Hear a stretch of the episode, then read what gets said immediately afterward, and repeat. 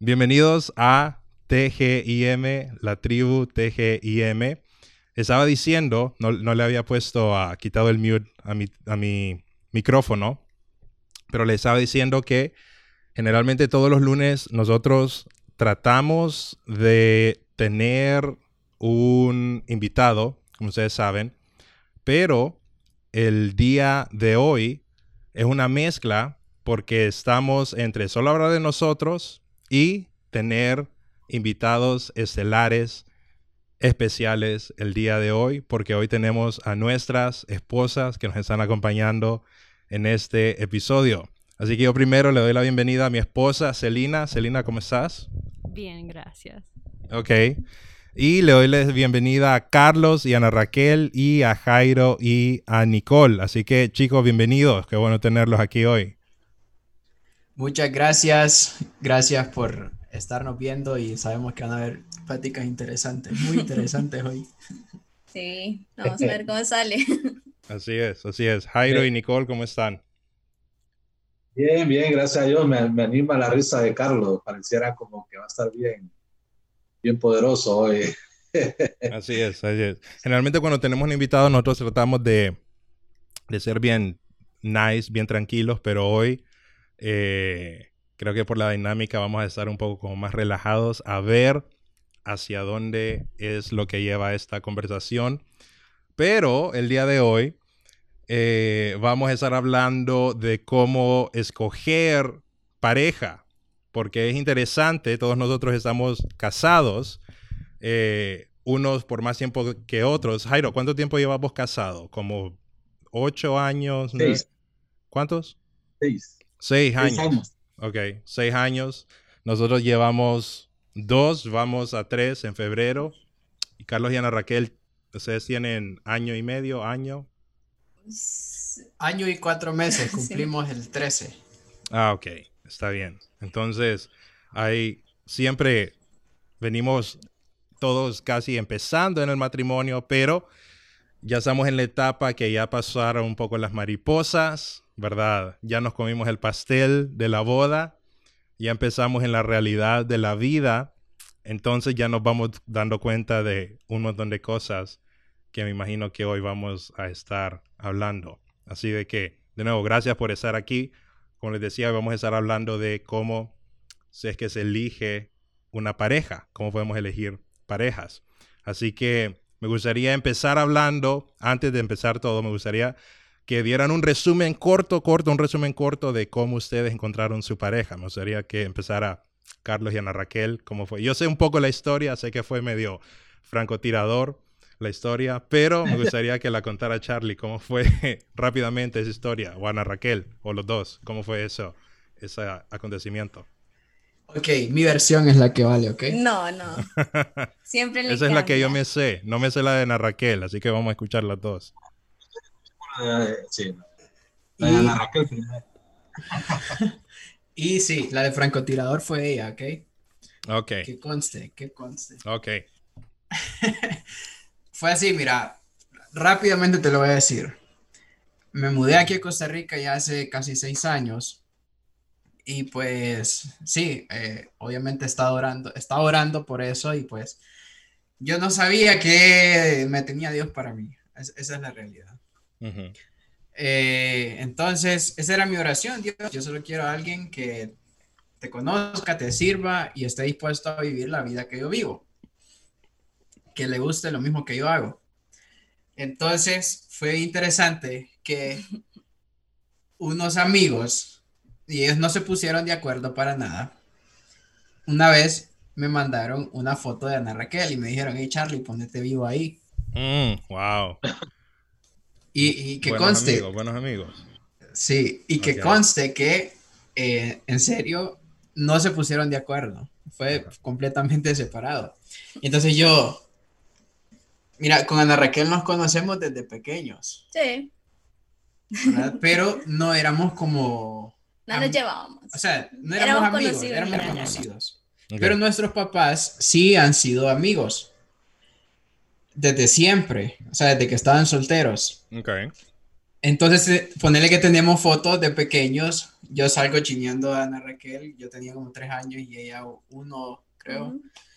Y así, ¿verdad? En- entonces, Charlie, pregunta a tu suegra en el chat de quién fue ese amigo. Sí, mami, me estaban vendiendo.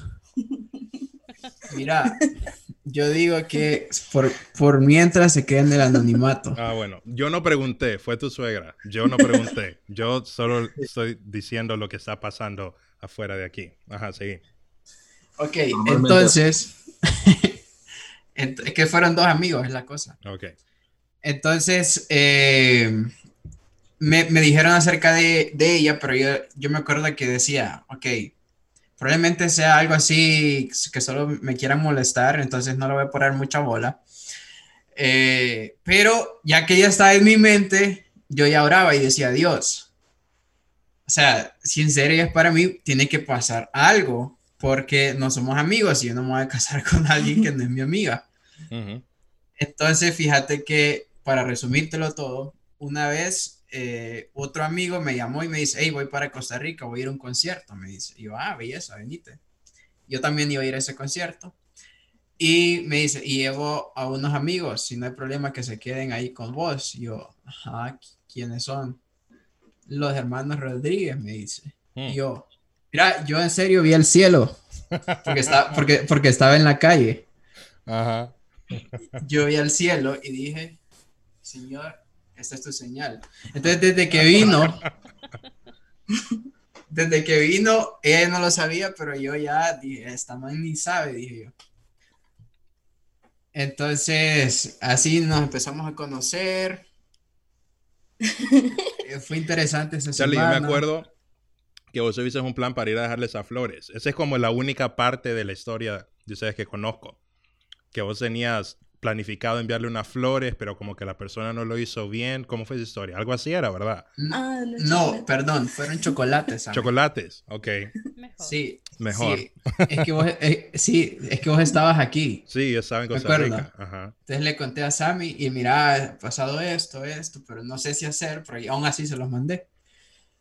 Y no se le entregaron a ella, o se le entregaron a otra persona. No. Entonces ahí más bien conflicto. Con amigos así que necesita enemigos. Sí. Entonces, eh, bueno, esa semana que nos conocimos fue bien, bien, interesante, pasaron muchas cosas. Pero yo, yo me acuerdo que dije, Dios, esa es la oportunidad que me estás dando para usar mis técnicas y todo lo que he aprendido en la vida. Si, si esto ya no funciona, es que no, de- de- definitivamente no es de, no es de vos. Ajá. Entonces yo creo que sí Pero- funcionó. pero- Sí, Ok. entonces, entonces eh, empezamos a hablar. Ella se, se fue ya de aquí de Costa Rica. Una semana vine nada más. Entonces, pero seguimos hablando, nos seguimos conociendo. Y pues en eso yo fui, para, eh, Honduras. Y ahí sí estuvimos como nuestra primera ya cita formal.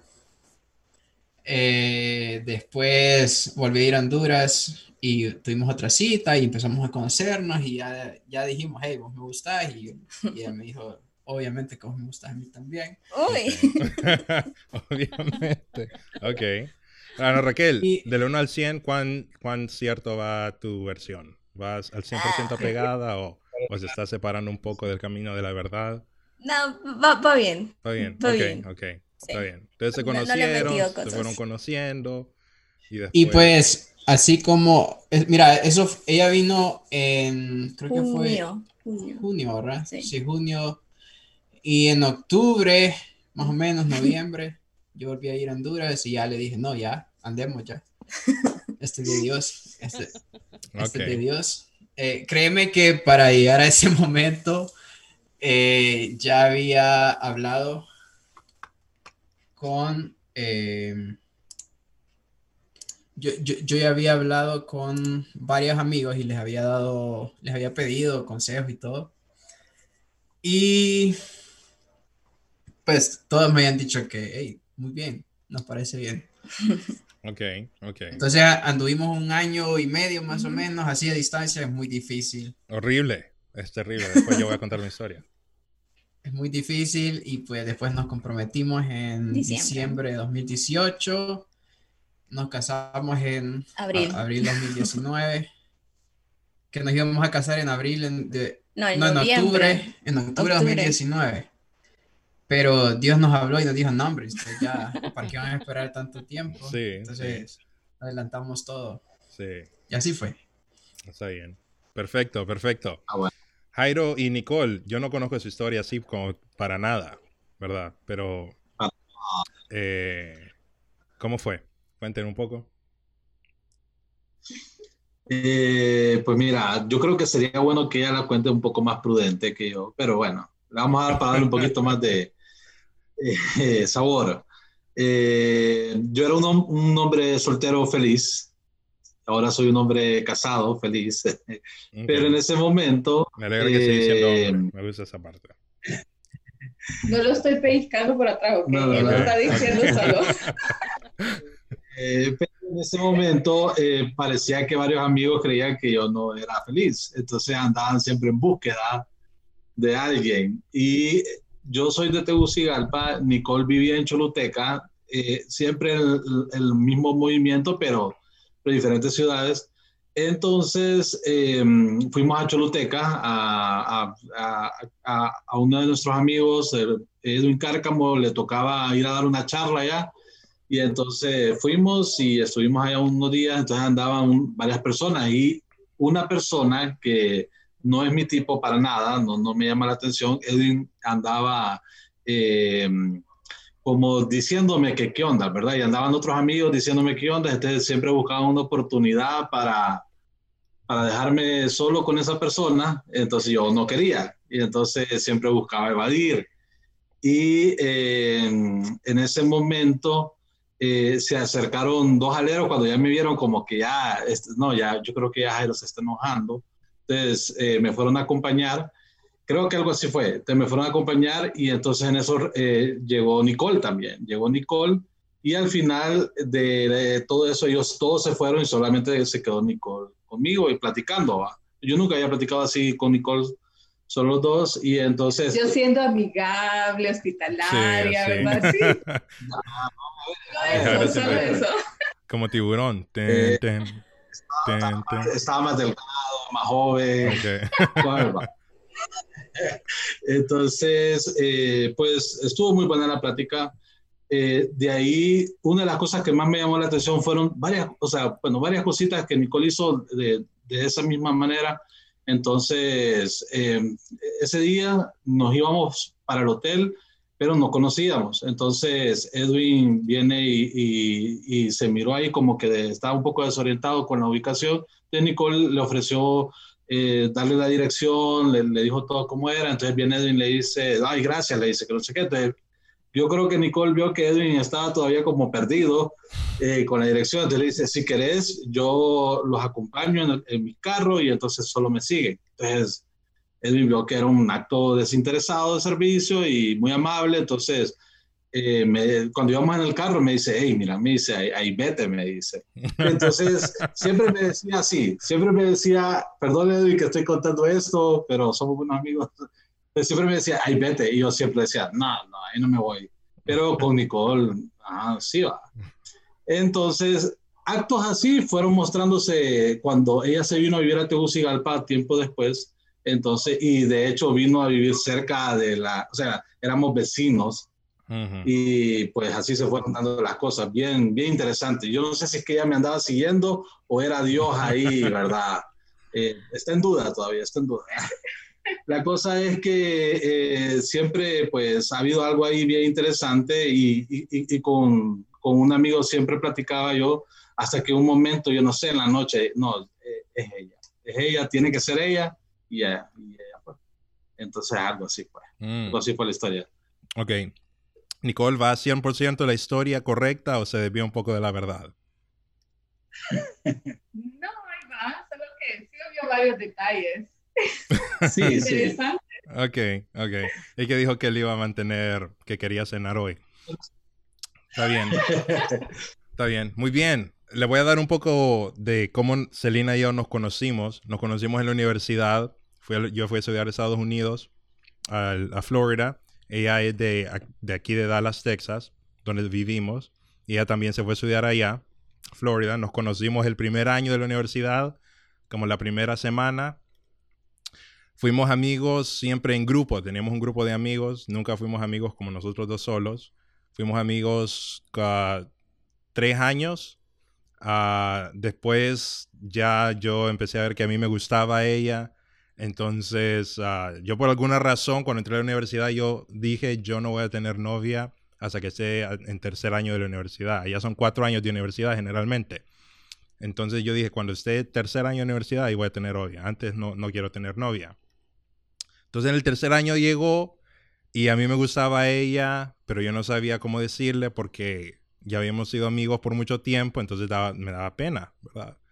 Pero entonces ah, un día agarré el valor y le dije y después ella me rechazó, pero después como a los dos días, entonces ya como que, como que era un examen, ¿verdad? Entonces después ya empezamos a ya tener una, una amistad ya más de noviazgo, empezamos, fuimos novios todo ese año y el último año. Después yo me gradué, a ella le faltaban dos años más por la carrera de ella.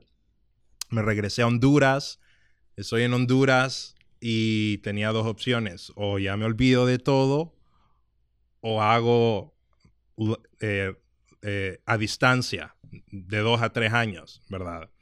Entonces, hacer a distancia es lo peor que hay en el mundo. Es horrible, es, es, es terrible estar a distancia. Es, eh, un- y están en horas separadas y estaba en la universidad y yo trabajando, eh, eh, eh, pasamos desvelados, es, es terrible, era terrible.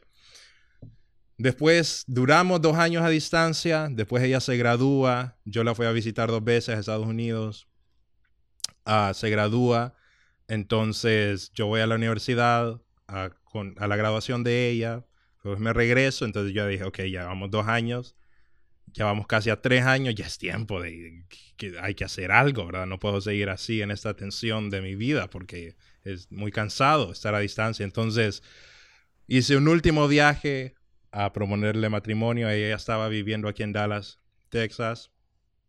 Eh, pero yo tenía un examen para ella. Yo dije, este, ese es el examen. Si, si ella no pasa ese examen, ¿Cuál examen? ah, si ella no pasa este examen, entonces yo no me puedo casar con ella. Entonces yo le dije a ella, el examen es que vos te tenés que salir de la iglesia donde vas y tenés que empezar a ir a la iglesia Gran Comisión que hay aquí en Dallas.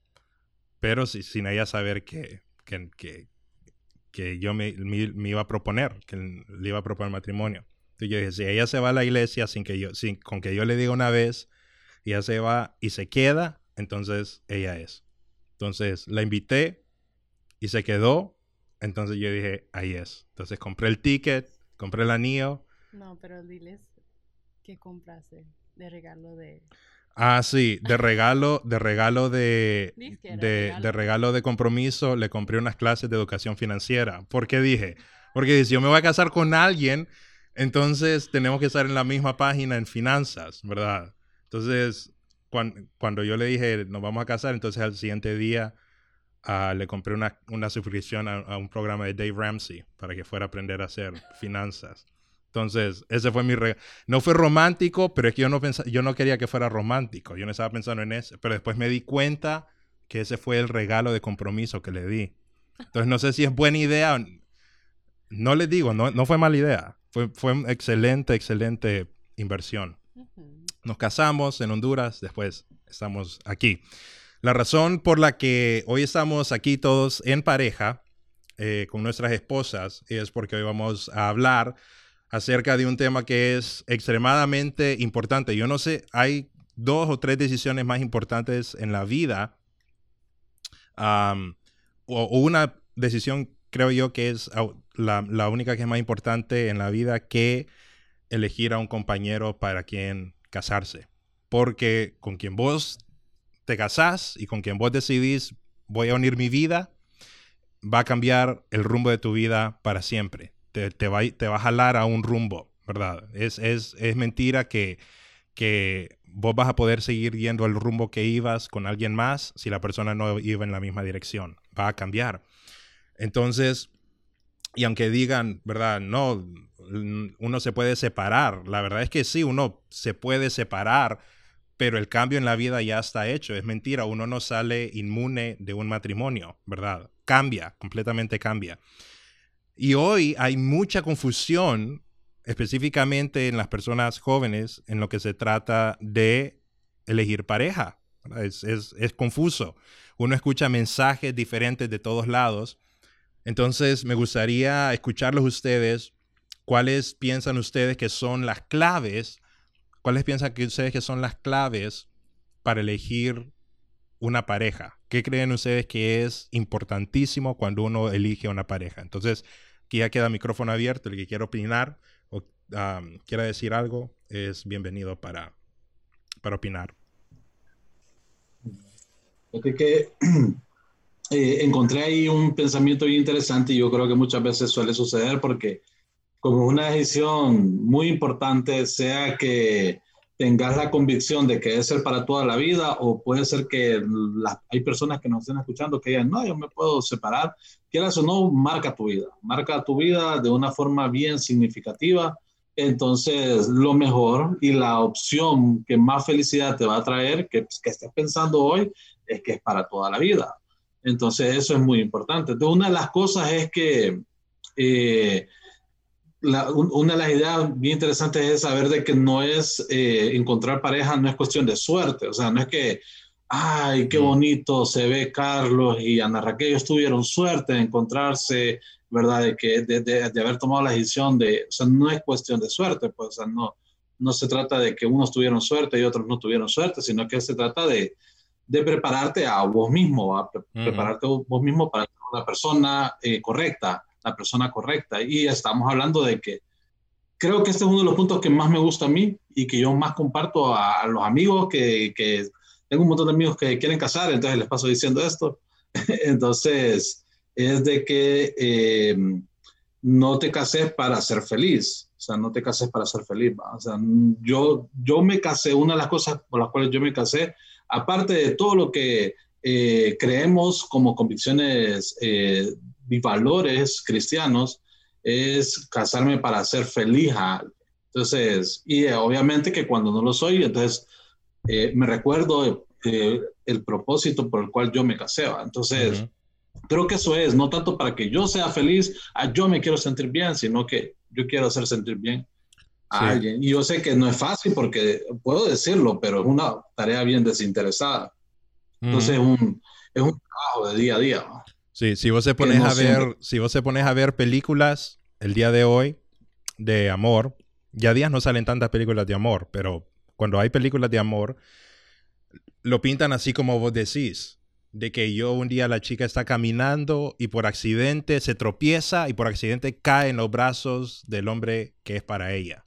Entonces, como pasó ese acontecimiento de una vez en la vida, uno puede decir, encontré a la persona creo que si uno anda por la vida con ese pensamiento de me tengo que, me te, tengo que encontrarme, es cuestión de suerte, de yo encontrarme con la persona correcta, lo que va a terminar pasando es que te vas a encontrar con un montón de personas que no son buenas para vos, porque el sentimiento que vos usás para decir esa es la persona correcta no es un sentimiento, no hay una base que vos puedes basar esa decisión, sino que es pura emoción, ¿verdad? Vos sentís que yo siento que esa es la persona correcta porque pero como la, alguna gente se ha dado cuenta, sentir algo por alguien no significa nada cuando se trata de tomar una decisión para casarse.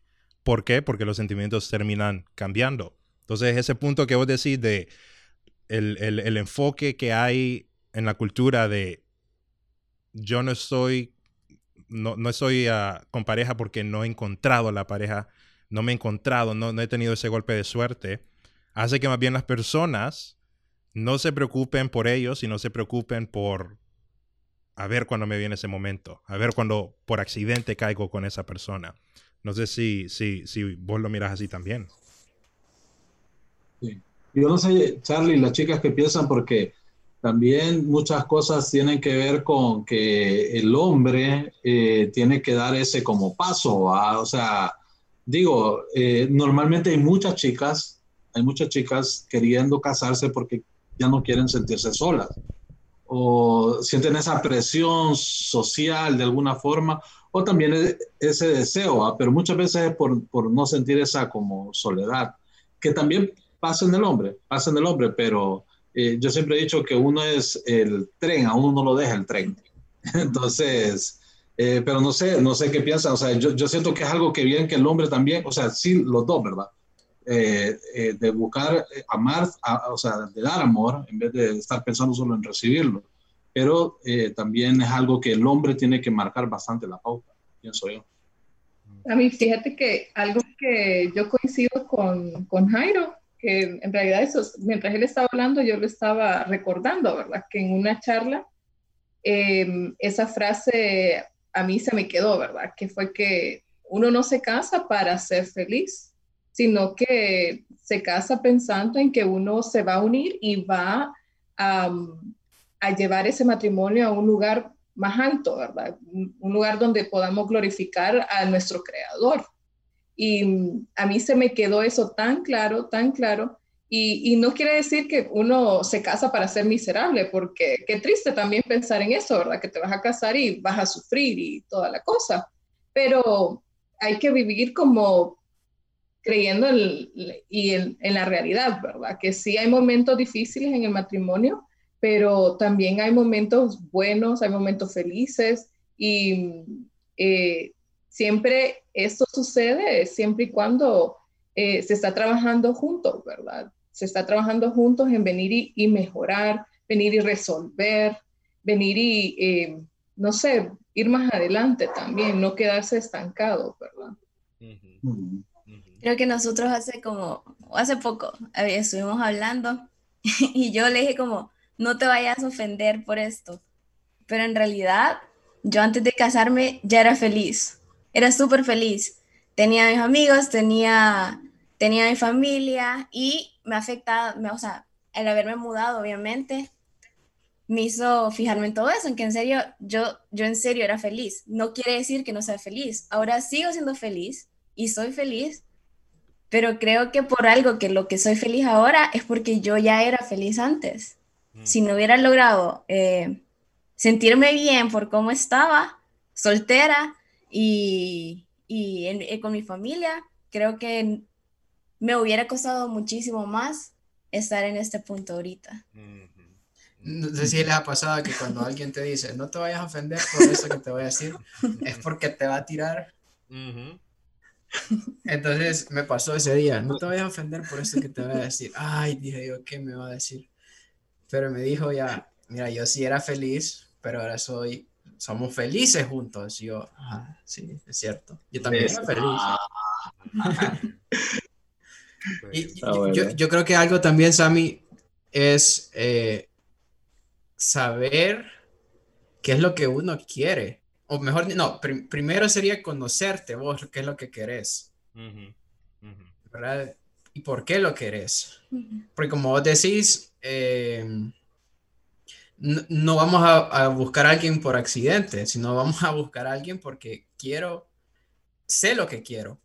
Entonces creo que eso es muy clave, muy clave. Sí, sí, creo que es muy importante porque, porque yo creo que algo que yo esperaba de si me iba a casar con alguien, dije en primer lugar, quiero que me guste tomarme fotos con él. Dos, que, que, que ame a Dios, pues, que ame a Dios y que podamos servir a Dios juntos. Entonces creo que ahí fue por eso es que no me costó mucho decirle sí, sí, andemos. Y, y sabíamos que si íbamos a andar íbamos a, íbamos a, a casarnos. Entonces creo que eso es principal, lo que decís, conocer qué es lo que vos querés. ¿Y cómo era la relación de, de cada uno de ustedes con, con, el sexo opuesto antes de casarse? ¿Cómo era su, su relación con, con, personas del sexo opuesto antes de, de casarse? Um, a mí me gustaría preguntarle a, a, a, mi esposa, Celina, ¿cómo era tu relación con el sexo opuesto antes de, de casarse? ¿Estaba esto siempre en tu mente, de andar buscando? ¿O siempre fuiste bien cuidadosa de no, no me quiero meter ahí? ¿O eras muy, muy feliz, como se puede decir por ahí? ¿Cómo era esa, esa relación? Pues yo la verdad al principio ah, de entrar a la universidad, de la primera vez que yo estaba ya solas, yo nunca me había salido de la casa, nunca sola así para estar en un, para estar en la escuela, ya separados de mis padres un buen tiempo y aprendí a ser responsable, tenía que aprender cómo manejar mi tiempo, los estudios, entonces al principio estaba más ocupada en hacer eso y preocupada de, de enfocarme en mis estudios y todo eso. Y luego cuando ya pasó ah, un poco tiempo y conocí a Sammy, yo dije, va, este chavo sí, sí me cae bien. Y, y esa relación de amigos empezó, bueno, él era mi amigo primero, el primer amigo que tenía, así constante, que era leal, que me escuchaba, entonces era como que, wow, es posible tener un amigo así sin, sin que haya, ¿cómo decir? Sin... Como lazos o Ajá. attachment. Ajá. Sí, algo así. Entonces me gustó eso de Sammy, que era bien, bueno, él ya tenía en mente no buscar chava, ¿verdad? Hasta que los, yo creo que dijo tres años.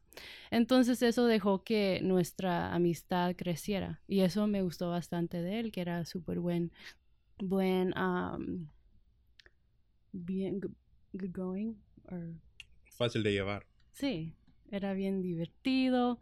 Las pláticas que teníamos era bien así relajados y, y bueno, era algo muy, muy lindo que experimentar por, por primera vez. Entonces, así empezó, tranquilo y, y, y bien, no sé. Pero, pero... Selena, Ajá. yo tengo una pregunta para Selena antes de que sigas. Es que me llamó la atención desde que contaste la historia. Quería saber por qué, si se puede, ¿verdad? Saber por qué se lo rechazaste la primera vez. Bueno, ya teníamos un poco de tiempo, nuestros amigos también ya habían dicho, "Ey, van a, van a, a- a seguir el, you know, el, el next step, van a, a empezar a platicar, ser novios, ¿qué onda? Y yo como que no, no quiero, no quiero mm, poner no- esa relación de amigos como que en riesgo, ¿verdad? Pero también quería estar, bueno, si va, si va él decirme, pues tiene que ser, you know, como que playing hard to get, o no necesariamente eso, pero si él está interesado, entonces que tenga que trabajar un poco. Aquí terminó la relación de amistad. Sí, sí. Pero yo preguntaba porque mm, yo me pregunto cuán importante es cómo uno se maneja de soltero para eventualmente poder tener un buen matrimonio. Porque tener un buen matrimonio no es algo que, que pasa automáticamente, sino que yo, yo lo imagino que es como casi como hacer pan. Yo sé que suena raro, pero yo, porque hay, antes de que uno pueda comer pan, hay un proceso bien largo antes, ¿verdad? De, ¿verdad? Saca la harina y después la, está haciendo lentamente, la deja crecer un poco, después, ¿verdad? Deja calentar el horno y es hasta después que uno puede viene y, y disfrutar el pan. Yo siento de que una de las claves para un buen matrimonio es cómo uno maneja su vida antes, pre-matrimonio, para poder, uno, encontrar una buena pareja y dos, prepararse, porque es- lleva preparación. Nadie, nadie entra preparado al matrimonio, pero sí hay un proceso, creo yo, para llegar mejor preparado. Entonces, yo les paso la pregunta a ustedes, ¿cómo era la relación de ustedes con el sexo opuesto de solteros? Yo Creo siempre he que- tenido como... Perdón, solo quiero decir algo. Eh, creo que tiene que haber bastante, y vuelvo a decir, saber lo que querés. Porque, si- porque si a todas las chicas, por así decirlo, le vas a tirar el cuento y así vas a hacer con todos y, y si, y si les vas a servir, va a ser por un, por un favor a cambio o, por, o porque te miren bien, eh, lo vas a conseguir, pero vas a, vas a tener mucho dolor porque ¿verdad? van a surgir emociones y demás. Pero sí creo que la relación ¿verdad? con las chicas, en mi caso, mira, yo sí la cuidaba. Yo trato de servirle a todo el mundo y trato de ser así bien desinteresado y trato de ser amigo con todo el mundo. Y créeme que sí hubieron bastantes confusiones con otras personas. Eh, pero eh, eso también me, eh, eran como alertas para mí. Me decían, no, esta persona está pensando en esto, mejor me cuido y, y, y trato de mantenerme distante que no piense eso. Eh, sí, sí creo yo que uno tiene que cuidarse bastante. eh, porque chicas hay por todos lados. Eh, y pues uno, como te dije, puede llegar a, a confundir a varias y eso no es lo correcto. Pero también uno tiene que ser uno mismo y ese uno mismo se va formando por los valores, se va formando por lo que crees y por lo que querés. Creo que en, en mi caso, mis papás siempre nos dijeron como hay que tratar a los amigos como hermanos. Entonces me acostumbré a ver como a mis amigos, a los varones como, como mis hermanos también. Y creo que yo sentía que ellos me trataban como su hermana también. Entonces creo que pude estar alrededor de, de varios como varones, sintiéndolos como mis amigos de verdad y sabiendo que eran mis amigos, sin sentir algo raro o, o emocionarme por cosas. Entonces creo que eso fue, fue clave, que nuestros papás nos, nos inculcaran a, a tener amigos de los dos sexos porque eran amigos. No tenía que, que ver, que pasar algo con un chico solo porque me estoy llevando con él. Ujú. Jairo, Yo ¿cómo era, cómo era una- la relación de ustedes con el, con el sexo opuesto antes de casarse? ¿Cómo se manejaban? Yo tenía una regla y digo que era regla como la, la sentía como un poco universal. Hoy no la siento tan universal, pero sí sé que me ayuda a mí y, y- y sé que eh, a mis hijos eh, yo se las voy a, alinear, los voy a alinear en ese aspecto. Eh, y es que como tuve malos ejemplos, siempre miraba alrededor malos ejemplos. Yo no sé, creo que Dios en esa parte a mí como que me enseñó muchos, o sea, de, de ver los ejemplos y, y- y- saber cómo no hacerlo, pues, o sea, cómo no vivir de esa manera, de esos malos ejemplos. Entonces, una de las cosas era que eh, a- acostumbrarme a no tener, andar de, novio, de noviero, así, desde, desde cipote. Eh, creo que desde los 16 años tomé esa decisión y, y me ayudó mucho porque yo sentía que si vos tenías muchas novias o tenías muchos novios, se te iba a costar ser fiel en el matrimonio, porque estás acostumbrado a estar con una, dos meses después con otra, eh, tres meses así, eh, a, los, a, los, dos, tres años con otra, y entonces eh, te cuesta estar solamente con una persona. Entonces yo decía, si me acostumbro a estar solo, a estar en paz conmigo mismo, yo solo, siento que eh, después yo voy no voy a tener problema con estar solamente con alguien, pues. O sea, no estoy acostumbrado a estar con varias personas. Ese era mi pensamiento universal. O sea, hoy lo sigo creyendo, no, no estoy diciendo de que si vos has tenido un montón de experiencias, quiere decir de que te va a ir mal. No, no, no, estoy diciendo eso. Pero puede ser un poco más cuesta arriba. O sea, puede ser un poco más cuesta arriba en algunos aspectos, ¿verdad? Entonces, he pensado eso. Obviamente, no, bueno, no, no es que hubiera malos entendidos. Fui coqueto en algunas ocasiones con algunas chicas y eh, va, eh, pero gracias a Dios no pasó a nada más. Nicole conoce todo, o sea, todo está en paz.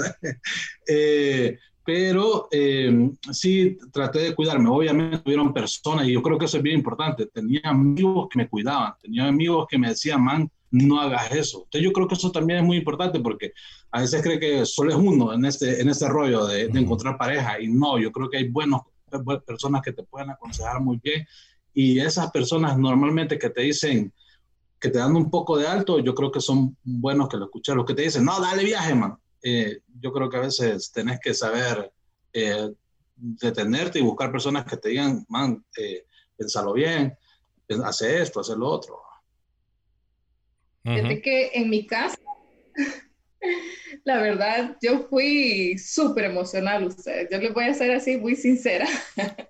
Yo fui, yo fui bien emocional y recuerdo que tal vez estaba como en mis 19 años cuando yo vine y, y dije, no puedo seguir así, porque yo me sentía que todos los días pensaba, ya veía a alguien que me gustaba, un chico que me gustaba, y yo solo pasaba pensando en ese chico, me hacía un mundo entero con ese chico en mi mente y yo decía, no puedo vivir así, me, me sentía frustrada, Mm. frustrada, la verdad. Y fue, creo que ya mis 20 años, la verdad fue un proceso bien largo. Yo creo que más de un año en venir y, darme cuenta de que estaba desperdiciando mi tiempo, estaba desperdiciando mi tiempo en, en venir y estarme creando ideas falsas, ideas falsas. Y, tomé la decisión. Yo buscaba leer, eh, buscaba consejo de personas porque no me sentía bien conmigo misma, pues. Y digo yo, hasta que vine y tomé la decisión, ok, yo voy a dejar de ser intencional con las personas que me atraen, con las que me siento atraída. Así, si eh, yo, y, y en verdad, yo puedo decir aquí que un factor clave en esto fue Dios en mi vida, porque yo le dije a Dios, yo quiero que me, me incomodes, me muestres cuando yo estoy siendo muy eh, coqueta o muy intencional en venir y eh, pasar tiempo con cierta persona o cosas así, ¿verdad? Y de hecho, Dios me guardó mucho y eh, tal vez conocí a alguien y ya mi mente volaba, ¿verdad? Y yo, mm, ok, Nicole, ya estás, estás pasando, ya venía yo y venía y, y meditaba y, y, le hablaba a Dios y, y, Dios reubicaba mis pensamientos y mis sentimientos y, y, ya después podía ir y actuar normal, brindarle una amistad eh, genuina a la, a la, persona del sexo opuesto. Y mm, cuando vine a conocer a Jairo, estaba en un buen punto de mi vida, la verdad. Yo no creí, yo no creí, la verdad, que me iba a comprometer tan rápido. Me da risa porque como... Yo no le gustaba, por no, mucho tiempo no le gusté. No, y me da risa porque como él mencionó, yo vivía en Choluteca y cuando me mudé de Choluteca a Tegucigalpa, unos amigos me decían, mmm, te doy un año, máximo dos años para que te cases. Y yo, estás loco. Es como de mi mente ya tenía otros planes, pues yo, yo quería aprovechar mi soltería. Uh -huh. Y de eso es lo que me pude dar cuenta, ¿verdad? De, durante todo ese tiempo también que yo tenía que aprovechar mi soltería en, en cosas que iban a, a, traer fruto en el futuro y no solo estarme imaginando ideas que ahí se iban a quedar en ideas que no, no se iban a concretar. Buenísimo, buenísimo. Ahora, esa pregunta va en dos partes, porque una es, la, es, para los hombres, los esposos, y la segunda parte es para las esposas, ¿verdad? Yo creo de que, obviamente, eh, eh, en los planes de la vida no está para todo mundo casarse, ¿verdad? Pero creo que como regla general, creo que por regla general, creo que específicamente más al hombre es bueno que un hombre busque casarse porque casarse a, un hombre le da, lo hace madurar, ¿verdad? Eh, obviamente uno puede madurar sin casarse, pero por regla general, un hombre cuando termina casándose, generalmente termina madurando, termina tratando de ser un mejor hombre. Entonces, ¿cuáles, qué cosas debería de hacer un hombre hoy? Está soltero, se quiere casar, no sabe dónde empezar. ¿Cuáles son otros puntos? Charlie dijo, tenés que saber hacia dónde, que saber qué es lo que querés. ¿Hay algo más? Tal vez algo, ¿verdad? Ya más, práctico que, que puede ir haciendo. Mm. Sí, voy a repetir de nuevo. Es bueno saber lo que uno quiere en la vida. No sé si ustedes han escuchado un pensamiento, la verdad eh, es, como una ley que dice, la ley de la atracción. No creo en eso, pero vieras que es bien interesante lo que dice. Y dice que pensar en eso que te gusta, pensar en eso que querés ser, y eh, vas a traer a la persona que es para vos porque esa persona también va a estar pensando en eso que le gusta y van a tener bastantes cosas en común. Hmm. Entonces, eso es más o menos lo que dice esa ley, la ley de la atracción. Yo te digo, pensá en lo que te gusta, nada que ver. Pero sí te diría que em, si estás pensando en buscar una chica, ¿verdad? Vos si sos hombre y nos estás escuchando o nos estás viendo, si estás interesado en buscar una chica, primero eh, conocete a ti mismo, bien importante, porque... ¿En qué, ¿En qué sentido, como más específico? ¿En el sentido emocional, sentido eh, espiritual? Sí, en un sentido integral, diría yo. Ajá. ¿Verdad? Conocete a ti mismo, qué es lo que te gusta, cómo fuiste creado, por qué te gustan estas cosas. ¿Cuáles son tus debilidades? ¿Cuáles son esas? ¿Cuáles son tus debilidades? Porque así vos vas a saber entonces qué buscar. Eh, y segundo, yo te diría, eh, y ustedes lo han dicho muy bien, no busques algo para ser feliz porque si no vas a seguir buscando entonces más y más cosas cuando tengas eso y no vas a ser feliz. Así como me dijo mi esposa, yo ya era feliz. Em, número uno, para ser feliz, reconocer que Dios te ama y, que sos una persona amada. Eso me ha servido a mí para, para, digamos, estar constantemente recordándome por qué soy feliz yo, porque soy una persona amada. Tengo por qué estar agradecido. Y, mira, y te voy a decir esto, que a mí me ayudó bastante. Y no es, créeme que no es por quedar bien, pero cuando yo empecé a ya poner el interés en Ana Raquel, yo me fijé bastante en su familia. Porque yo sabía que el reflejo de su familia iba a ser el reflejo de ella ya aquí. Entonces, eh, yo me fijé bastante en la familia Rodríguez y sé que son bien serviciales, sé que son bien hospitalarios y son cosas que a mí me gustaban y me gustan. Entonces, eh, yo te diría eso también. Pero sobre todo, conocerte a vos mismo, si hay que sanar cosas, sanalas. Sanar antes de casarte. Sí. Y sé feliz, recordar que sos amado, que sos amada y fíjate en la familia, de, del, porque al final te vas a casar también con esa familia. Fíjate que yo le sumo a eso también algo que tiene que ver con seguir buenos ejemplos, eh, que te va a ayudar a sanarte, ¿verdad? Y, y, yo sé que hay personas a tu alrededor, tiene que haber gente, tal vez no están en tu familia, tal vez están dentro de tus amigos o personas del trabajo, pero hay, debe haber gente que, que son buenos no son perfectos, cometen errores de seguro y vos los ves, pero eh, son un buen ejemplo. Y yo creo que un buen ejemplo y, algo que aprendí este sábado, un amigo compartía es eh, buscar el ejemplo de Jesús. O sea, busca parecerte un poquito menos a vos y un poco más a Jesús. Porque siento que en el caso de los varones Jesús fue alguien que le dio un gran lugar en el mundo a las mujeres. O sea, fue alguien que, que supo eh, cómo manejar eh, las relaciones. Eh, también creo que es el hombre por excelencia, del cual todos podríamos aprender a ser caballerosos, detallistas. Y, y, y, y, realmente ser desinteresado porque él vino a dar, él solo vino a dar, creo que no recibió, entonces lo único que recibió fue dolor.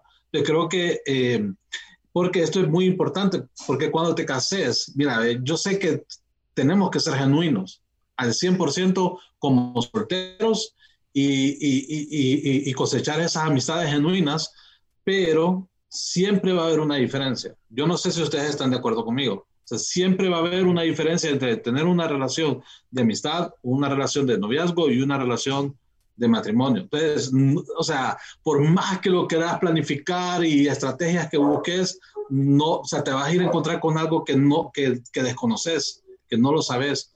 Entonces, creo que solamente siguiendo el ejemplo de la vida de alguien como Jesús, vos vas a darte cuenta cómo sobrellevar todas esas situaciones, porque Nicole y yo somos muy diferentes en un montón de cosas. A mí me gustan cosas eh, que, le daría, que se, sienten absurdas y Nicole es una persona que le, le, eh, le interesan siempre las cosas que son bien importantes en, en la vida. Y entonces, y ahí ese balance, yo la relajo o a veces le estreso más. entonces, o, o, o ella me, me, ubica, me ubica. Entonces, somos muy diferentes, pero al final, a pesar de que ella piensa una cosa diferente o yo pienso otra cosa diferente en algunas cosas, creo que el saber de que Jesús es una guía para los dos, no solamente para mí, sino que para ella también, eh, una guía, nos ayuda a trabajar en esas imperfecciones. Así es. Fíjate que yo agregaría algo como que mm, si vos estás pensando en casarte como hombre, yo creo que una buena idea es de que vos vivas con un sentido de misión desde ahorita. Porque si vos vivís con un sentido de misión, o sea, tu vida tiene un propósito, vos sabes a dónde vas. Yo tengo una misión, esta es mi misión en la vida, yo sé a dónde voy. Vos vas a dirigirte a ese lugar esa, esa, misión en tu vida. Y eso va a hacer que vos termines alineándote con alguien que va el mismo rumbo que vos estás yendo. Entonces, cuando vos vas con sentido de misión en tu vida, tenés una misión, ¿verdad? Y tu misión no es casarte, tu misión es, es ¿verdad? Algo relevante en el, en el mundo. Cuando vos tenés ese sentido de misión y vas en pos de algo, entonces, vos no solo encontrás una esposa en el camino, sino que encontrás un equipo. Y creo que los matrimonios más fuertes que hay, los mejores matrimonios que nosotros tenemos, son matrimonios no que tienen amigos, no te tienen compañeros, sino que son matrimonios que tienen un equipo. Los dos van caminando, se agarran las manos, se interlazan y dicen, nosotros vamos a ir los dos a este lugar donde íbamos antes de conocernos. Entonces, no cambia la dirección, pero cambia el apoyo con que vos vas en tu vida. Porque, ¿qué es lo que pasa? Si vos no tenés, si, si vos sos hombre y vos no tenés un sentido de misión en tu vida, vos vas a andar en tu vida rebotando, vas a rebotar con alguien, algún punto de tu vida, te vas a enganchar un punto, pero después te vas a dar cuenta de que iban por lugares diferentes te, vas a dar cuenta de que no vamos, no tenemos algo que nos une más que las emociones y las emociones ya se fueron. Ahí es cuando llegan problemas, ahí es cuando diga tú cambiaste o lo que sea. Pero cuando vos tenés un sentido de misión, vos vas hacia algún lugar para tu vida, ves a alguien que va en el, mismo lugar para tu vida y vos te agarrás de esa persona y forman un equipo que hace la diferencia. Creo que eso hace una gran diferencia en qué calidad de matrimonio vos terminás teniendo. Yo me pongo a pensar en el ejemplo de Priscila y Aquila en el Nuevo Testamento, ¿verdad? Un matrimonio que los dos decían, nosotros estamos aquí casados y nosotros vamos hacia un lugar y ese creo que es un excelente ejemplo. Ese uno de misión. Y dos para hombres también. Ya le podemos preguntar a las chicas, pero yo creo de que es algo de que, de que no se, no se menciona tanto, pero yo creo de que un hombre tiene que prepararse bastante económicamente para, el matrimonio. Tiene que, tiene que estar buscando, estar bien preparado, tiene que estar buscando ser un buen proveedor. Obviamente el día de hoy ya no es tan común que el hombre sea el único proveedor, pero esa mentalidad de yo me voy a tomar cargo de mi familia, voy a ordenar mis finanzas, voy a tener mis finanzas en orden, voy a tener todo eso en orden para después yo poder invitar a alguien a mi vida y de que eso no sea un peso, sino de que sea algo que más bien lo termine ayudando a él y nos lleve hacia un lugar. Yo creo de que es algo muy importante porque lastimosamente a los hombres hoy no se nos enseña o no se nos dice eh, sean responsables, ¿verdad? Nos dice lo que nos estaba hablando un podcast que hablamos con Sixto Porra. A los hombres se nos dijo relájense, a los hombres se nos dijo vean fútbol, tomen cerveza, relájense y después estamos pagando el precio el día de hoy porque hay muchas mujeres que no encuentran hombres porque los, hombres andan en fiestas, andan, ¿verdad? No, no, no tienen estabilidad financiera. Entonces, yo creo que si vos sos hombre, busca uno, vivir con sentido de misión y fíjate quién está a tu lado y dos, trata de que vos financieramente pongas tu vida en orden. Creo que esa es una gran diferencia. Ahora para las chicas, voy a empezar con mi esposa, que es algo que una chica soltera debería o puede ir haciendo, ¿verdad? Si ella dice yo me quiero casar, ¿verdad? Que es algo que, que digamos, no sé si, si, si tu ejemplo, que es algo que vos hiciste, dices yo me quiero, ¿verdad? Que es algo que vos hiciste cuando eras soltera para decir yo me quiero casar. Pensarlo. Ok, vamos a, vamos a dejarla pensar un, un momento. Pero tal vez vos, Ana Raquel, si hay una chica que me diga, fíjate, Ana Raquel, que yo me quiero casar, ¿qué le diría vos? Ah, creo que es que muchas veces te dicen como, ora por esa persona, por, por ese hombre con el que te quieres casar, pero sinceramente yo no fui ese tipo de persona. Yo en serio que no era como que oraba por casarme porque creí que, ay, me voy a casar como a los 40, no sé. Ujú. No tenía idea, no está, o sea, si me caso a esta edad está bien, si no me caso a esta edad, pues ni modo. Pero creo que algo que y con mi mamá vivimos era como siempre hay que estar abierta a los planes de Dios. Y cuando son los planes de Dios, pasa algo que tenés paz en tu corazón. Entonces creo que para mí fue eso, estar abierta a ver cuáles eran los planes de Dios. Yo Ujú. vine una semana aquí sin andar buscando novio, sinceramente. Ujú. Y, y me fui llorando en el bus porque dije, "Ja, este, este man jamás me va a volver a hablar. Yo, no puede ser que me haya enamorado de alguien en una semana, es imposible, qué ridícula. Ajá. Pero, pero después me empezó a hablar y cuando empezamos a hablar, vi eso que vos decís, de que yo estaba pensando en ciertas cosas. Estaba pensando en algún momento, si Dios me quiere llevar de misionera a al- algún lugar, yo voy a estar abierta a que me lleve, pero sí, la verdad es que no sé cómo lo va a hacer. Y de repente fue como en mi cabeza, fue como, ok, sí, puede ser que voy a ir de misionera y creo que esta es la forma que Dios me va a llevar, casándome con alguien que ya está siendo misionero. Dice mi papá en el chat, es que Ana Raquel ni tiempo tuvo de orar. Entonces no sé si, si esa es la realidad. Mi mamá, sinceramente, cuando le dije, mami, tengo que contarle que tengo novio, me dijo, ¿qué? Alguien derritió tu corazón de hielo, me dijo. Wow. Porque. Pero creo que eso fue cool, porque yo sabía más o menos qué quería hacer o estaba esperando que Dios me dijera cuál era su plan y Dios me dijo cuál era su plan. Me iba a casar. Así es. Buenísimo.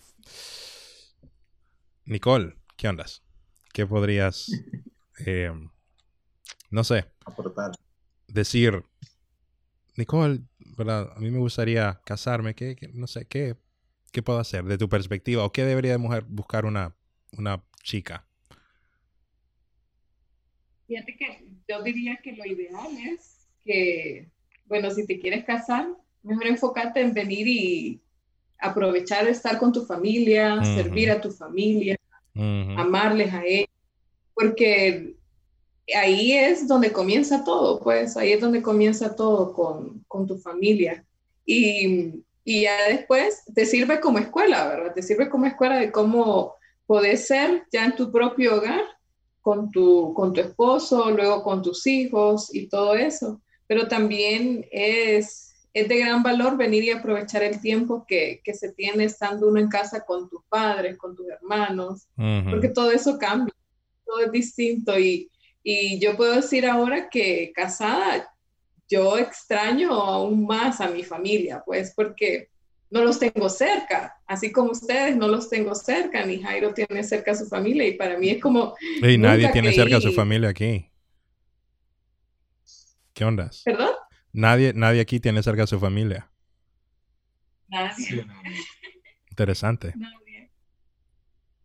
Y, y fíjate que yo he sido, mi personalidad es un poco fría, ¿verdad? Pero ahora yo siento que es como, ay, me arrepiento tal vez de no haberle dado tanto cariño a mi, a, a mi familia, ¿verdad? Cuando lo pude hacer estando ahí día a día con ellos. Pero cada momento que, que tengo la oportunidad de verlos y visitarlos, yo lo disfruto y lo, y lo aprovecho al máximo, porque sé lo mucho que ellos valen, ¿verdad? Entonces, creo que sí es importante, es importante venir y, como decía, servir, porque te ayuda como escuela y, y también eh, venir y mostrar ese cariño, aprecio, amor hacia tus familiares, porque eh, de igual manera te va orientando en cómo le vas a mostrar también a tus hijos, ¿verdad?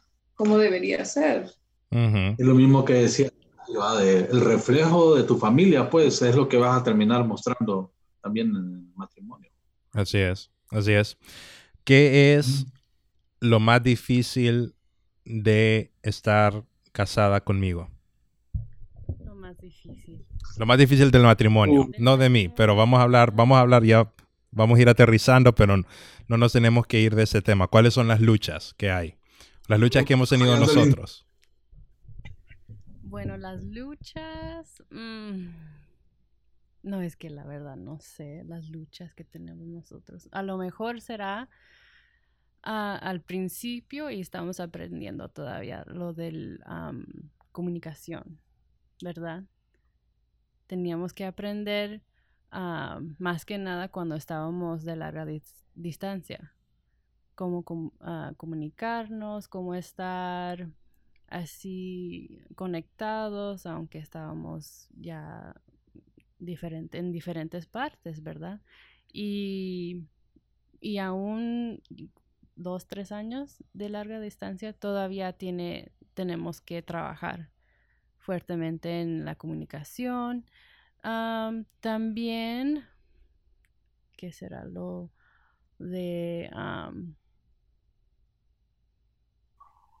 Yo tengo una, una, una técnica que al principio Celia me estaba hablando y yo no la escuchaba, pero después me inventaba la respuesta. Pero entonces ahora ella me está hablando, yo la paro, la paro y digo, hey, espera, espérate, espérate.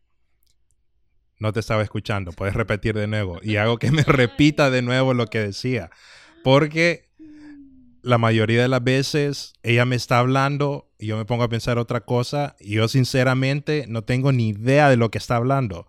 Termina la oración y me dice, ¿verdad? Y yo, "Mm, mira, honestamente, tenés que volverme a repetir porque no te estaba poniendo atención. Pero es que Sammy también es una de esas personas que siempre está pensando en aquel cosa, tengo que hacer el- esto, otro. Entonces, yo sí veo que está como que tratando de, a ver, hacer las dos cosas al mismo tiempo. Y le digo, por favor, ponte, pon atención, te estoy hablando y ya.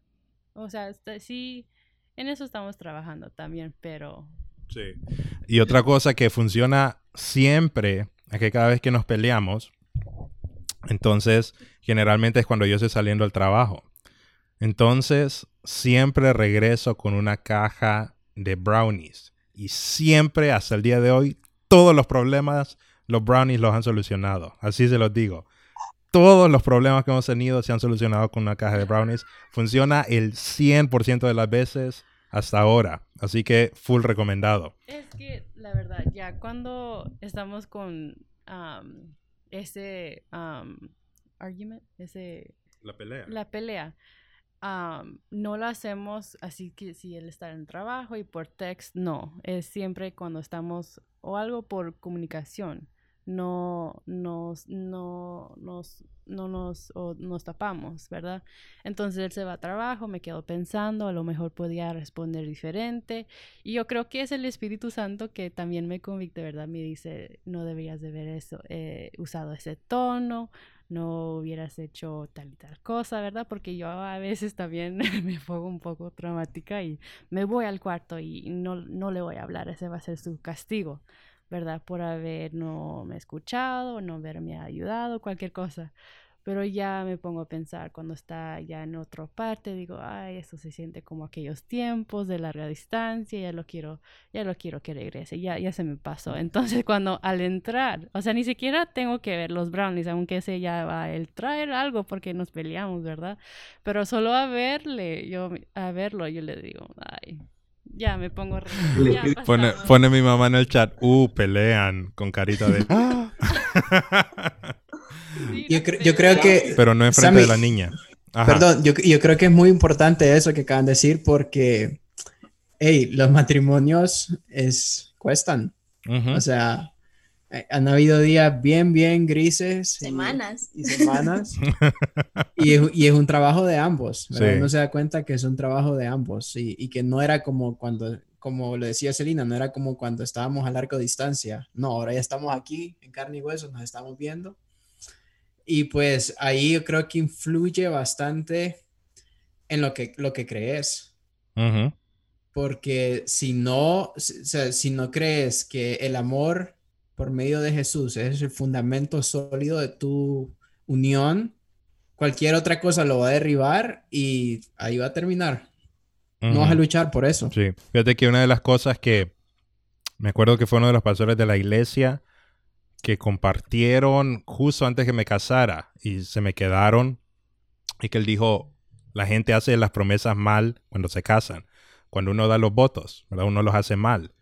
Porque uno dice, yo te prometo amarte, te prometo, te prometo. Entonces, uno está, tiene la, tiene la disposición correcta de yo te prometo, no voy a hacer eso, yo te prometo, yo te prometo. Pero me acuerdo lo que di- dijo el, el pastor, fue Don Tavo, el pastor Don Tavo, el que dijo esto. Uno no es a la persona que le promete el matrimonio, es a Dios. Porque una promesa entre yo y ella se puede romper. Pero cuando yo le hago una promesa a Dios de que yo le prometo a Dios que la voy a amar. Yo le prometo a Dios que la voy a proteger. Yo le prometo a Dios que la voy a perdonar. Ese ya es otro, como dicen, ya es otro juego, ¿verdad? Ya, es- es otro nivel de promesa.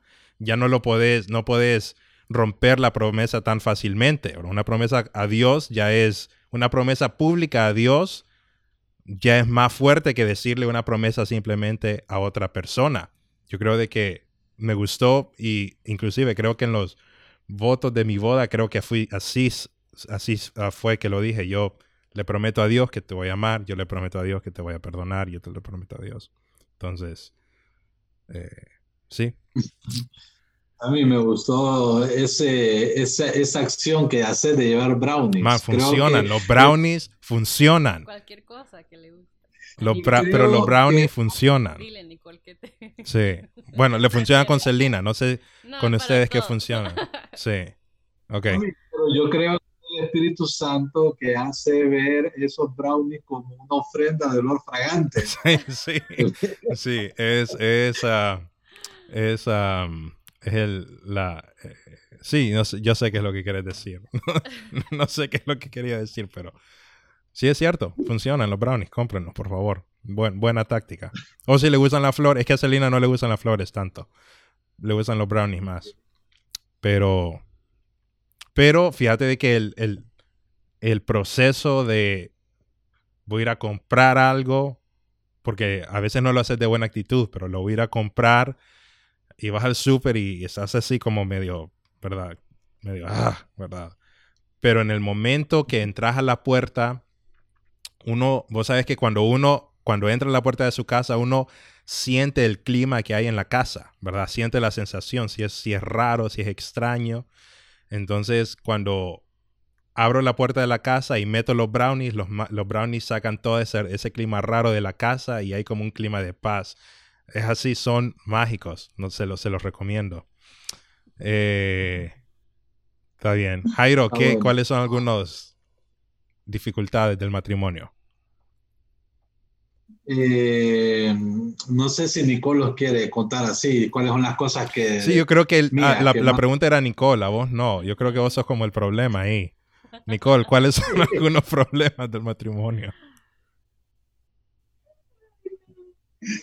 Fíjate que creo, bueno, en lo particular, para mí ha sido bastante el, el hecho de que tengamos, hayamos sido creados de manera distinta. Él tiene sus hábitos y yo los míos.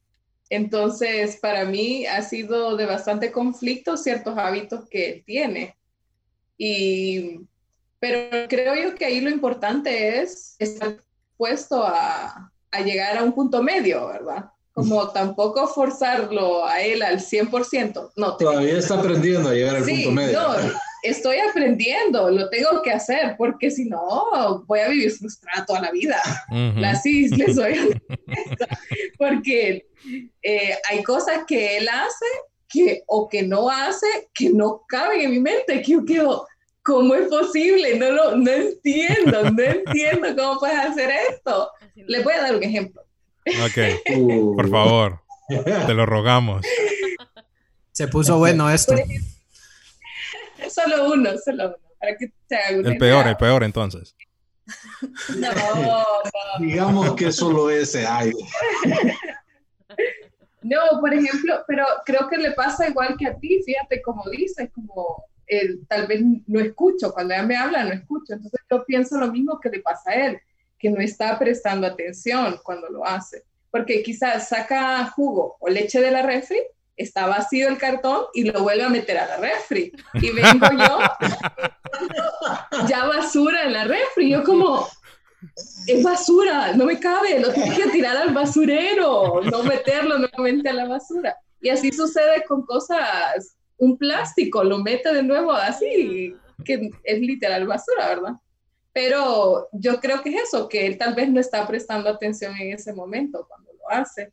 Entonces, eh, creo que el- el- para mí eso ha sido un poco difícil, venir y, y, y ceder y no, porque al inicio yo lo que hacía a ustedes era llamarlo, baby, ven, ¿qué es lo que ves que está mal? Así, porque yo decía, no, yo no lo voy a votar, de orgullosa, ¿verdad? Yo orgullosa, no, yo no lo voy a votar, él tiene que aprender que lo tiene que votar en la basura, así, porque si no, nunca va a cambiar. Y, y esa era mi mentalidad, full cerrada al inicio, pero poco a poco eh, eh, ahí voy cediendo. Todavía no, no digo que estoy al 100 de que, ok, le dejo pasar todo, ¿verdad? Pero porque he visto también que él pone de su parte. Él pone de su parte y cuando se acuerda, entonces hace las cosas tal vez como a mí me gustan. Sí, yo, yo creo que esa parte siempre es bien difícil. el nosotros es, es bien marcada y eso genera ciertas tensiones, ¿va? Eh, yo creo que una de las cosas, mira, eh, eh, ha sido en mi contexto familiar, eh, ha, ha habido cosas bien interesantes, ¿verdad? Gracias, papi, por, por enseñarme a ser como vos en algunas cosas, pero, pero eh, muchas veces yo seguí eh, eh, eh, ese estilo de vida y obviamente que cuesta cambiarlo, si no lo cambias de soltero, no creas que, lo vas a cambiar del, del día a la, mañana, mañana, o sea, de la noche a la mañana estando casado. Entonces, y también que, eh, quieras o no, eh, a veces en la casa, por ejemplo, había un ambiente un poco tenso en mi casa cuando mi familia, o sea, todo, todo mi, mi, mi familia es colérica. Entonces siempre era un ambiente tenso y tal vez una de las cosas que me ha ayudado a mí es como, eso sí, de entrada yo dije, yo no quiero tener ese ambiente tenso, entonces trato de, de no manejarlo, pero obviamente a veces pasa. Trato a veces de no, por ejemplo, eh, te lo voy a poner así y, y, y, voy a ser como bien honesto en esta parte. Eh, eh, en mi casa yo era bien gritón, o sea, soltero, o sea, yo era bien, bien gritón, bien, ah, y me valía y un montón de cosas. Entonces siempre habían pleitos en ese aspecto. Eh, pero en la casa, o sea, casado dije yo, ya no quiero ser más así, ya no quiero ser grito, o sea, no quiero que haya grito. Y creo que sí ha habido como dos o tres veces, creo que puedo contarlas, donde le ha asustado, donde le ha asustado. Pero no ha sido grito que va, que no, no, no, no tampoco, va, tampoco. O sea, ha sido como, dije esto y, y punto. O sea, ya. Sí, yo me quedo como, mm, ok, mejor me callo, me voy. Obedezco. Entonces, así va, pero eh, una de las cosas, al inicio yo era una de las personas que pedía perdón más rápido, ahora es Nicole, ahora Nicole, y yo creo que eso ha ayudado, o sea, que ya no nos esperamos para que ella me pida perdón o yo le pido perdón, la oportunidad es eh, quien la tenga, ¿va? Entonces, y Dios ha sido bien bueno en ese, en ese aspecto, pues que eh, creo que ha sido una de las cosas, así que ha ayudado, la, vez pasada, por ejemplo, eh, nos discutimos por algo y entonces, y ella tomó la decisión de quererse ir a acostar al otro cuarto. No, o sea, fue tan buena conmigo que no me mandó a dormir a mí al otro cuarto, sino que ella dijo, yo voy a ir a dormir al otro cuarto. Entonces, no lo dijo, solo se, la vi que se fue, que agarró sus cosas y se fue. Uh -huh. Y entonces estando allá, eh, yo dije, no, esto no puede ser, eh, eh, esto es inquebrantable, son cosas así conmigo, esto no, no puede pasar aquí. Entonces yo le dije, hey, si haces eso vas a quebrar algo, o sea, muy importante, entonces no lo hagas. Entonces ya, no, no, no me acuerdo que contestó algo, pero al ratito ya la vi que regresó. se fue a acostar en pero se acostó ahí en la misma cama conmigo. Entonces, eh, no sé, pues a veces negarte, negarte a vos mismo, negar, quebrantar tu orgullo, destruirlo, es una de las cosas que, que terminan ayudando, pues. ¿Qué cosas son inquebrantables en su, en su, en su matrimonio? Como qué, qué decisiones ustedes decidieron esto en esta casa no pasa. Nicole es no mentir, o sea, Nicole siempre bien honesta, ¿verdad? Y, lo, y, lo demuestra, pues lo demuestra. Entonces, en ese aspecto, ella lo demuestra. Yo, una de las cosas que he decidido, como te digo, es no gritar. Eh, hasta el día de hoy no he hecho algo así, ¿verdad? Pero eh, he tenido una que otra ocasión, pero sí me esfuerzo en, lograr hacer eso. Mm, o sea, ya lo escucho hablando como que, como que la están pensando. Discutiendo, la respuesta porque... Pero sí creo que Ana Raquel tiene una. Sí, creo que es, eso ha sido que esté enojada, no me voy a ir a dormir a otro lugar. Y me he ido a veces como tres horas a la sala, pero yo no, tengo que volverme a ir a acostar al mismo cuarto. Creo que eso es algo que, aunque esté súper enojada, siempre dije como no me voy a ir a dormir a otro lugar. Sí, sí. Buenísimo. Nosotros... Mira, mira, perdón. Solo, quiero decir algo. Em, como te dije al principio, nadie es perfecto y se une con otra persona imperfecta, lo que va a crear es más caos y más imperfecciones. Pero uno tiene que luchar por la perfección, ¿no? Aún siendo ambos imperfectos. Y creo que algo que sí nos ha ayudado bastante y todavía estamos aprendiendo, como, varios, como Selina lo dijo, es la comunicación. Eh, fíjate que ahora por lo menos, no es mi caso, pero sí lo he visto más en Ana Raquel, ella es más, eh, trata de comunicarlo. Y como sea. Y no entiende. Y a veces sí no entiendo, en serio no sé, no, no, o sea, no, me da en la cabeza lo que me está queriendo decir. Pero ahora ella sí ha puesto de su parte y yo también estoy tratando de ponerle mi parte. Te voy a poner un ejemplo. Eh, yo detesto doblar ropa. Pero así, desde sí, o sea, así ha sido y, y, no me gusta, así no me gusta. Entonces yo era de los que me la doblaba y pues, le iba metiendo ahí. Yo creo que a nadie le gusta, pero... No, yo creo que a Ana Raquel sí, yo creo que a Ana Raquel sí ah, le gusta. Porque, vieras que me acuerdo al principio, me ordenó las camisas por colores. Wow. Y, y todo así, ¿verdad? Yo, no, hombre, digo yo, que voy a andar poniendo la roja aquí, la azul. Pero vieras que eso me ha ayudado a poner de mi parte. Y pues yo creo que el matrimonio ambos tienen que poner de su parte. Y a veces toca ceder. Entonces vieras que ahora por lo menos ya le ha ayudado la ropa. Y, y me esfuerzo porque cuando... Cuando al, cuando al principio le, le, ayudaba, lo doblaba mal y todo. Yo lo volví a doblar, pero no le decía nada. Me dejaba y yo sabía, pues, que, que, ella lo había hecho de nuevo. Entonces sacaba toda la ropa y lo volvía a hacer. Wow. Entonces, eh, pero yo dije, no, tengo que aprender. Entonces ya me enseñó cómo se dobla bien la ropa. Y pues ya creo que también voy en los puntos de los colores. Wow. A mí creo que algo que me gustó y eso lo aprendí con Nicole y Jairo. Y fue antes de casarme, me acuerdo que me dijeron, no hay que tomarse nada personal, porque a veces un montón de cosas uno las ve personales. Y algo bien, voy a poner el ejemplo. Yo odio que la pasta la aprieten de cualquier lado.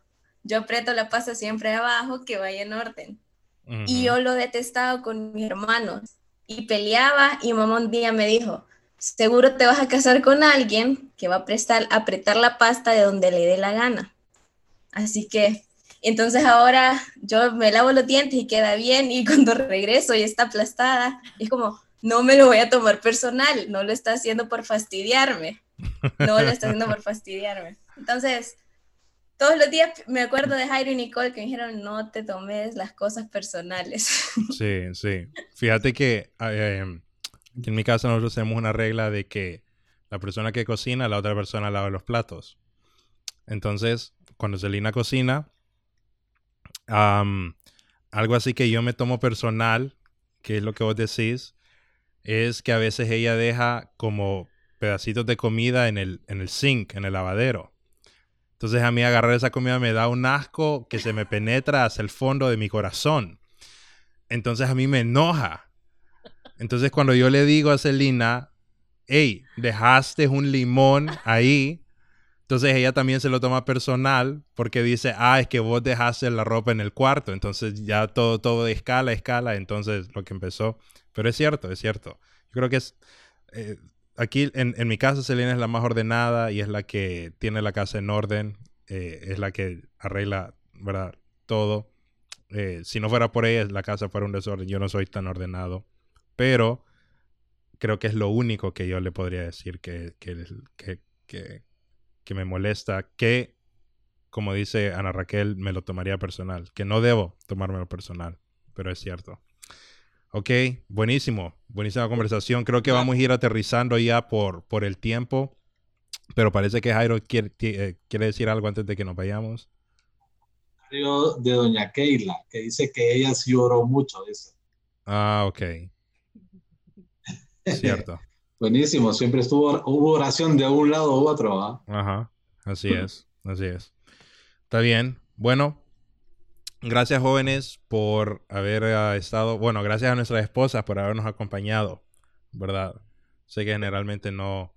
Ana Raquel, por si no saben, es la que nos monitorea el sonido, es en el, es en el, en, tras bambalinas, pero hoy está enfrente. Staff. Staff, staff, ok. Eh, suscríbanse a la página de, le denle like a la página de Facebook, los que todavía están viendo. Todos los lunes tenemos una conversación, no siempre con nuestras esposas, pero siempre una buena conversación. Y eh, denle suscribir, búsquenlos en las páginas de los podcasts de Apple, Spotify, Google Podcast, busquen la tribu TGIM, ahí nos van a encontrar. Se suscriben y nos dejan un review y nos dejan cinco estrellitas. Eso nos va a ayudar bastante. Así que gracias a todos los que nos estuvieron viendo. Eh, tuvimos buena audiencia hoy. Parece que vamos a tener que tener a nuestra esposa más seguidos para que tengamos audiencia. Hubiéramos sido los primeros. Sí, sí, sí. me, está reclamando de que ellas tuvieran que haber sido las primeras invitadas. Pero ya, ya aprendimos. Ok. Gracias por habernos acompañado. Gracias a Ana Raquel y Nicole y Celina por haber estado aquí. Fue buena conversación. Vamos a tener que hacer una parte 2 en un futuro cercano, si Dios quiere. Así que buenas noches. Nos vemos el próximo lunes.